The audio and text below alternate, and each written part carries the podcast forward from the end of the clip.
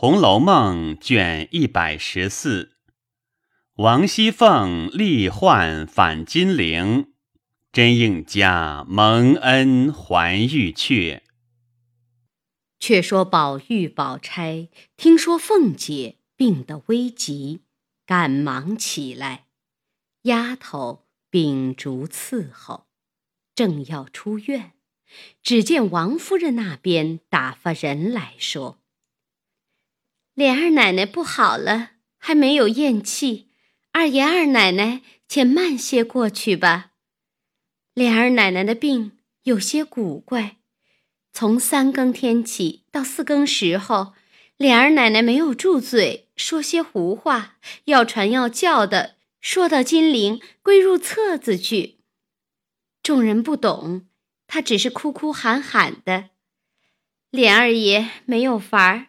只得去胡传教，还没拿来，莲二奶奶喘着气等呢，叫我们过来说，等莲儿奶奶去了，再过去吧。宝玉道：“这也奇，他到金陵做什么？”袭人轻轻的和宝玉说道：“你不是那年做梦？”我还记得说有多少册子，不是莲儿奶奶也到那里去吗？宝玉听了，点头道：“是啊，可惜我都不记得那上头的话了。这么说起来，人都是有个定数的了，但不知林妹妹又到哪里去了。我如今被你一说，我有些懂得了。”若再做这个梦时，我得细细的瞧一瞧，便有未卜先知的份儿了。袭人道：“你这样的人，可是不可和你说话的。偶然提了一句，你便认起真来了。就算你能先知了，你有什么法儿？”宝玉道：“只怕不能先知。”若是能了，我也犯不着为你们瞎操心了。两人正说着，宝钗走来，问道：“你们说什么？”宝玉恐他盘结，只说：“我们谈论凤姐姐。”宝钗道：“人要死了，你们还只管议论人。”旧年你还说我咒人，那个签不是应了吗？宝玉又想了一想，拍手道：“是的，是的。这么说起来，你倒能先知了。我索性问问你，你知道我将来怎么样？”宝钗笑道：“这是又胡闹起来了。”我是就他求的签上的话混解的，你就认了真了，你就和邢妹妹一样的了。你失了玉，他去求妙玉伏击，批出来的众人不解，他还背地里和我说，妙玉怎么前知，怎么参禅悟道。如今他遭此大难，他如何自己都不知道。这可是算得前知吗？就是我偶然说着了二奶奶的事，其实知道她是怎么样了，只怕我连自己也不知道呢。这样下落，可不是虚诞的事。是信的的吗？宝玉道：“别提他了，你只说邢妹妹吧。自从我们这里连连的有事，把他这件事竟忘记了。你们家这么一件大事，怎么就草草的完了？也没请亲唤友的。”宝钗道：“你这话又是迂了。”我们家的亲戚，只有咱们这里和王家最近。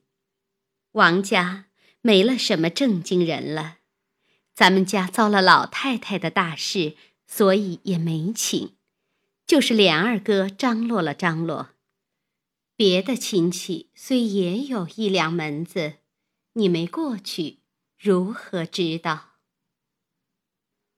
算起来，我们这二嫂子的命和我差不多，好好的许了我二哥哥。我妈妈原想要体体面面的给二哥哥娶这房亲事的。一则为我哥哥在监里，二哥哥也不肯大办；二则为咱们家的事；三则为我二嫂子在大太太那边推苦，又夹着抄了家。大太太是苛刻一点的，她也实在难受，所以我和妈妈说了。便将将就就的娶了过去。我看二嫂子如今倒是安心乐意的孝敬我妈妈，比亲媳妇还强十倍呢。待二哥哥也是极尽妇道的，和香菱又甚好。二哥哥不在家，他两个和和气气的过日子，虽说是穷些。我妈妈近来倒安逸好些，就是想起我哥哥来，不免悲伤。况且常打发人家里来要使用，多亏二哥哥在外头账头上讨来应付他的。我听见说，城里有几处房子已经点去，还剩了一所在那里。打算着搬去住。宝玉道：“为什么要搬？住在这里，你来去也便一些。若搬远了，你去就要一天了。”宝钗道：“虽说是亲戚，到底各自的稳便些，哪里有个一辈子住在亲戚家的呢？”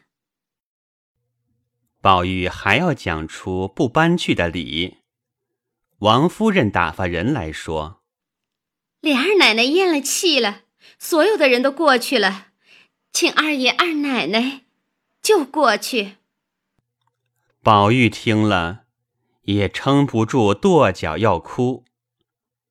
宝钗虽也悲戚，恐宝玉伤心，便说：“有在这里哭的。”不如到那边哭去。于是两人一到凤姐那里，只见好些人围着哭呢。宝钗走到跟前，见凤姐已经停床，便大放悲声。宝玉也拉着贾琏的手大哭起来，贾琏也重新哭泣。平儿等因见无人劝解，只得含悲上来劝止了。众人都悲哀不止。贾琏此时手足无措，叫人传了赖大来，叫他办理丧事，自己回明了贾政去，然后行事。但是手头不济，诸事拮据。又想起凤姐素日的好处，更加悲哭不已。又见乔姐哭得死去活来，越发伤心。哭到天明，即刻打发人去请他大舅子王仁过来。那王仁自从王子腾死后，王子胜又是无能的人。任他胡为，已闹得六亲不和。今知妹子死了，只得赶着过来哭了一场。见这里诸事将就，心下便不舒服，说：“我妹妹在你家辛辛苦苦当了好几年家，也没有什么错处。你们家该认真的发送发送才是。怎么这时候诸事还没有齐备？贾琏本与王仁不睦，见他说些混账话，知他不懂得什么，也不大理他。王仁便叫了他外甥女儿乔姐过来，说：“你娘在时，本来办事不周到，只知道一味的奉承老太太，把我们的人都不大看在眼里。外甥女儿，你也大了，看见我曾经沾染过你们没有？如今你娘死了，诸事要听着舅舅的话。”你母亲娘家的亲戚，就是我和你二舅舅了。你父亲的为人，我也早就知道的了。只有重别人。那年什么尤姨娘死了，我虽不在京，听见人说花了好些银子。如今你娘死了，你父亲倒是这样的将就办去吗？你也不快些劝劝你父亲。乔姐道：“我父亲巴不得要好看，只是如今比不得从前了。现在手里没钱，所以诸事省些是有的。”王仁道：“你的东西还少吗？”巧姐儿道。旧年抄去，何尝还了呢？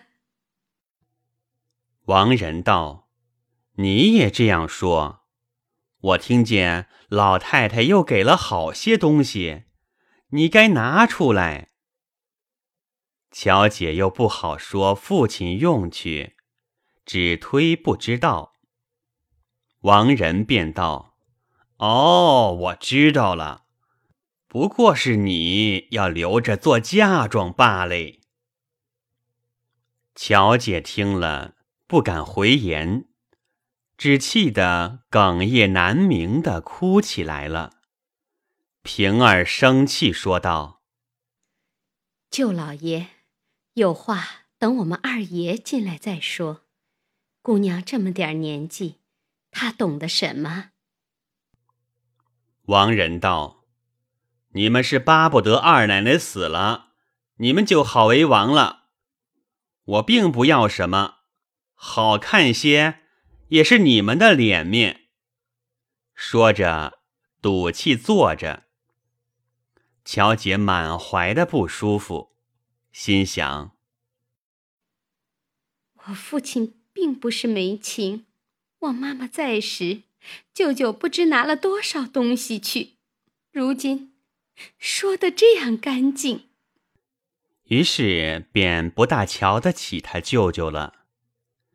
岂知王仁心里想来，他妹妹不知积攒了多少，虽说抄了家，那屋里的银子还怕少吗？必是怕我来缠他们，所以也帮着这么说。这小东西也是不中用的。从此，王仁也闲了巧劲儿了。贾琏并不知道，只忙着弄银钱使用。外头的大事叫赖大办了，里头也要用好些钱，一时实在不能张罗。平儿知他着急，便叫贾琏道：“二爷也别过于伤了自己的身子。”贾琏道：“什么身子？现在日用的钱都没有，这件事怎么办？偏有个糊涂行子又在这里蛮缠，你有什么法儿？”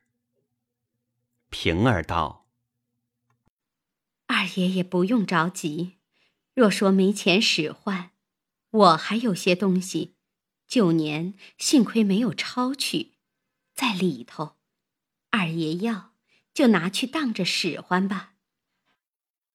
贾琏听了，心想：难得这样，便笑道：“这样更好，省得我各处张罗。等我银子弄到手了，还你。”平儿道：“我的也是奶奶给的，什么还不还？只要这件事办得好看些就是了。”贾琏心里倒着实感激他，便将平儿的东西拿了去，当钱使用。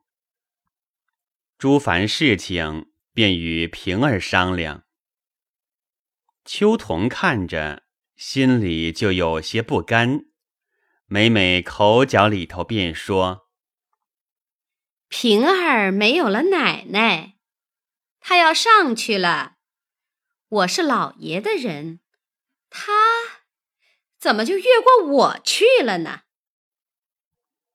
平儿也看出来了，只不理他。倒是贾琏一时明白，越发把秋桐嫌了，一时有些烦恼，便拿着秋桐出气。邢夫人知道，反说贾琏不好。贾琏忍气不提。